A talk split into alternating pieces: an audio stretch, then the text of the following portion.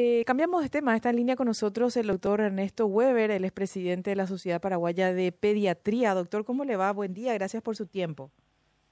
Muy buenos días, Cintia. Buen día, Benjamín, también, y a toda la audiencia. Un gusto hablar con ustedes. Igualmente, doctor. Gracias por su gentileza, por atendernos también. Me pasaron un comunicado de la Sociedad Paraguaya de Pediatría y quería compartir con, con, usted y también, obviamente, ofrecer información a nuestra audiencia porque, eh, como todos saben, estamos en periodo donde se registran muchos casos de enfermedades respiratorias, especialmente en los más chicos.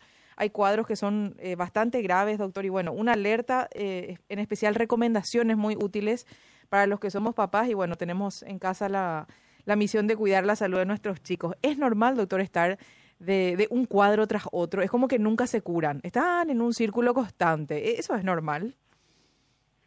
Parece que parece que se está volviendo la normalidad. Ayer una mamá justamente me decía, doctor, desde Pascua que está con tos. Así, ah, así, pero te juro que es así, doctor, en serio. Desde marzo que estamos así, de un catarro tras otro.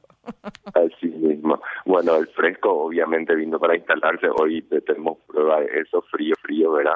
Pero eh, sí, así como decía el Ministerio de Salud Pública eh, en, en la última alerta epidemiológica del 8 de junio, ya comunicó que eh, llama la atención en los centros eh, Centinela que tiene el Ministerio de Salud en varios hospitales del país que hay un aumento de casos de principalmente los lactantes en, los niños pequeños menores de dos años aumento de virus incisional respiratorio que es un virus que normalmente nos acompaña desde mayo hasta agosto empezado la primavera casi principio de septiembre y que afecta principalmente a los lactantes pequeños, sobre todo los bebés chicos, tenemos varios niños internados, incluso provenientes del interior del país, eh, con cuadros de, de virus de bronquiolitis, es lo que produce el virus incisional respiratorio, un cuadro de chillo de pecho que afecta mucho a los niños pequeños porque no se pueden alimentar, mucha tos, y en realidad no hay un tratamiento así muy específico más que hidratarle, humidificar las secreciones, aspirar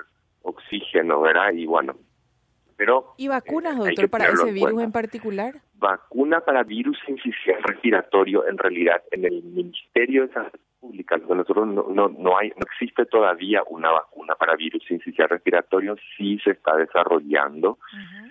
Hay gente en Houston que está trabajando ahí, eh, hace, hace poco, o sea, hace un mes más o menos estuvimos en Buenos Aires en un congreso de la Sociedad Argentina de Infectología Pediátrica y estuvo ahí una colega que eh, en realidad es centroamericana pero vive en Houston hace mucho tiempo y justamente estaba contando que ellos están trabajando en el desarrollo de una vacuna contra virus sincicial respiratorio.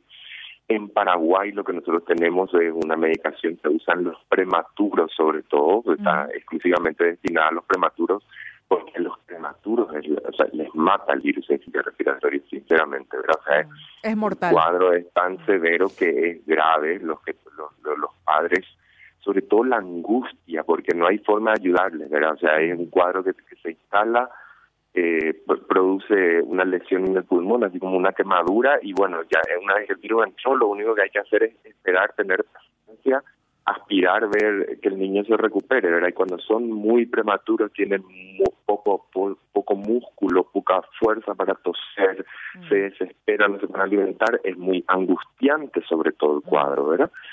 Eh, bueno, lo que te, como te comento, lo que en el Paraguay tenemos, en el Ministerio de Salud Pública, en el IPS también hay, es alivizumab, que es una, una medicación que se usa, pero como te digo, con indicación exclusiva para prematuros, no, no, no es no es una, una vacuna para todo el mundo, ¿verdad? Lo que sí nosotros tenemos y que sí tenemos, porque el problema es cuando empiezan a circular al mismo tiempo varios virus, ¿verdad? ¿Qué es. lo que está pasando ahora? Nosotros tenemos, acuérdate que cuando, tuvimos aquella horrible, eh, aquella horrible epidemia H1N1, bueno, ese influenza H1N1 está circulando de vuelta, está circulando de vuelta virus sincicial respiratorio, tenemos de vuelta influenza B, y le tenemos al COVID que ya vino para quedarse ya otra vez porque está circulando también. Entonces, cuando tenemos cuatro virus circulando al mismo tiempo, pueden darse coinfecciones y las bacterias también están ahí esperando. Cuando hay un niño con alguna virosis, siempre aprovecha alguna bacteria para sobreinfectar, como el catarro es ahí ideal para que crezca cualquier cosa. Entonces, eh, siempre estamos ahí pendientes de que no se sobreinfecte algún niño con, con algún cuadro. Entonces, de las que tenemos ahora, tenemos la, la vacuna, eh, la cuadrivalente para la gripe, ¿verdad? La antigripal cuadrivalente que incluyó el ministerio, que tiene dos cepas de influenza A y dos de influenza B. Con eso estaríamos súper bien cubiertos para la gripe. O sea, la antiinfluenza, doctor. Antiinfluenza, exacto. La cuadrivalente, ¿verdad? Antes teníamos la triple, ahora tenemos la cuadrivalente, que incluye una cepa más de influenza B, ¿verdad? Que está gratuita y disponible. El doctor Héctor Castro hizo campaña por todos lados difundiendo, gracias a Dios la gente se está vacunando contra contra aprovechando esta esta vacuna. Acordémonos que va a estar disponible hasta eh, mediados de julio, entonces tenemos que aprovechar y ponernos. Ya me puse, o sea, no duele, no no da ni ni fiebre, nada, o sea, hay que ponerse la vacuna. Es peor, es peor estar engripado, ¿verdad? Y después la vacuna del COVID. La, gente que tiene indicación de ponerse, el ministerio incorporó la, la, la, la de una sola dosis. Una sola dosis. Igual si tuviste COVID, por ejemplo, el año pasado, en el caso de los niños, digo, igual se recomienda la aplicación de la vacuna, por ejemplo, a niños que tuvieron COVID el año pasado. Claro, sí, sí, sí. Acordémonos que nosotros las vacunas que teníamos antes eran las vacunas que se usaron en la pandemia, ¿verdad? Entonces, era generalmente tenía un solo tipo de virus, ¿verdad? Eh, eh, eh, era diferente el esquema también, era una dosis al mes la segunda dosis, y de, seis meses otra vez la segunda, la tercera dosis, incluso llegamos a recibir una cuarta dosis.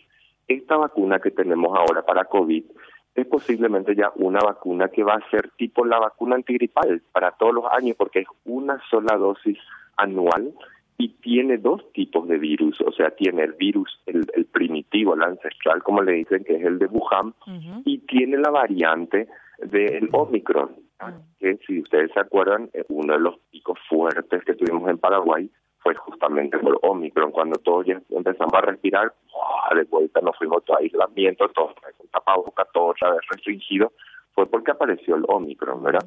Entonces, esta es una nueva vacuna que el Ministerio incorporó también, que posiblemente ya va a ser una vacuna que vamos a tener que ponerlo todos los años, ¿verdad? Sí, así como la antigripal. es posible que después ya vengan combinadas, ¿verdad? Hay que ver cómo... Una duda que tengo, en el caso de el, momento de aplicación, en, el caso de, de, mi hijo en particular, yo le puse la antiinfluenza hace bastante tiempo, pero así como usted dijo, de Pascua está con todos moco, todos moco, todos moco, ¿verdad? Entonces yo digo, ¿en qué momento le pongo la, la anti-COVID o le puedo poner igual? A mí me da cosita ir a vacunarle cuando tiene un cuadro gripal y me imagino que todas las mamás sentimos lo mismo, ¿verdad?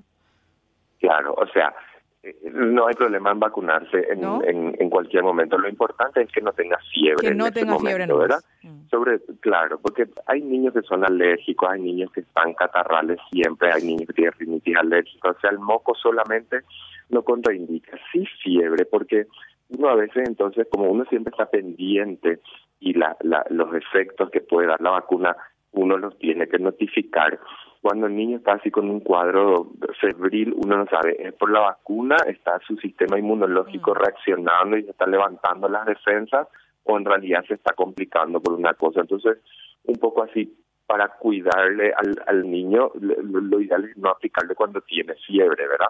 Pero eh, si, si está con moco nomás, eh, no, no contraindica absolutamente, ¿verdad?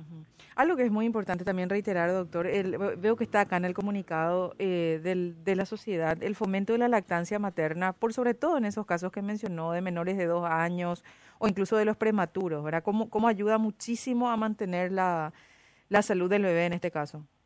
Importantísimo y así como decís, uno de una de las desventajas que tienen los prematuros es que todavía no tomaron su titis, ¿verdad? Que todavía no recibieron la primera vacuna que la mamá le pasa por el pecho materno y acordémonos que por el pecho materno pasa toda la memoria inmunológica que tiene la mamá, o sea, todas las enfermedades que la mamá tuvo le está pasando ya por la leche materna. Entonces es importantísimo, importantísimo. A veces cuesta, ¿verdad? A veces, eh, nosotros muchas veces vemos a la mamá que, que, vienen llorando, ¿verdad? Me duele, eh, no puedo, ¿verdad? No se me forma el pezón, tengo esto y, y, y procura, ¿verdad? Entonces, por lo menos yo trato siempre de, de, de, recalcar eso, ¿verdad? La lo importante que es para el niño, porque es su primer vacuna, su primer contacto con todo el sistema inmunológico que la mamá le está pasando. Mm. Y es una forma, aparte de alimentarle y darle cariño, le estás protegiendo, ¿verdad? Totalmente, totalmente. Súper importante reiterar y que por sobre todo en los servicios de salud se acompañe ese proceso, doctor, que a veces uno, uno se encuentra en solitario.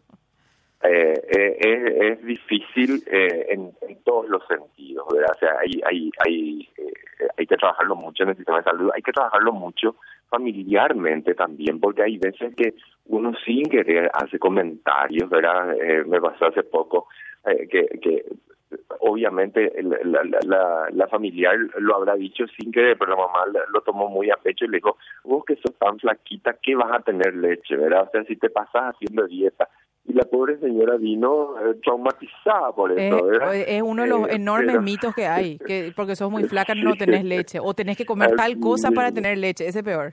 Te quieren encajar cada caldo raro.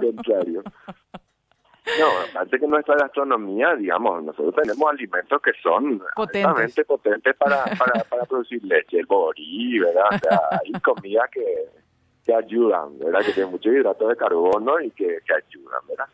Pero, pero sí, volviendo un poco a este tema de la prevención también, muy importante ahora que, que vi que el, que el Ministerio de Educación también sacó es comunicado que recibieron los chicos en el colegio de que cuando están con, yo repito de vuelta esto, si los padres saben que, eh, porque no es tampoco, es complicado dejarle a los niños en la casa, muchas veces si uno trabaja, luego con quién les dejo, ¿verdad? ¿Dónde? ¿Cómo hago? Pero si los padres saben, los, padres conocen muy bien sus hijos, ¿verdad? O sea, eh, el, cuadro que es alérgico, que ese levanta estornudando, que a la noche tiene una tos seca, uno sabe que es un cuadro alérgico, lo manda al colegio, la, maestra misma también sabe, pero cuando uno ve que está con una enfermedad tipo influenza, que le duele la garganta, que tiene fiebre, que tiene un moco amarillento, no es el moco transparente de la alergia, sino es otra cosa, tratar de dejarle en la casa y si no hay caso, los niños son mucho más obedientes o más apegados al uso del tapaboca que los adultos. Los adultos somos mucho más rebeldes. Los niños, por lo menos yo los que los, los veo en el consultorio, prácticamente no se sacan el tapaboca. Le digo, sacate el tapaboca, te voy a revisar la boca. Bueno, doctor, ¿verdad? Pero si no, obediente, obediente, obediente, ¿verdad? O sea, eso de que no pueden respirar. Yo creo que son más cosas de los adultos que de los niños. Así mismo. Doctor, le agradezco mucho el tiempo y que nos haya atendido. Vamos a repasar también estas recomendaciones que eh, lanzan desde la Sociedad Paraguaya de Pediatría. Me parece súper importante también. Y por último, nomás para cerrar, eh, que toda la familia se vacune, porque al pedo te vale vacunar a tu hijo, pero tu, tu, tu mamá, tu tía, tu hermana que viven en el círculo familiar, de repente no colaboran con esa actitud, ¿verdad?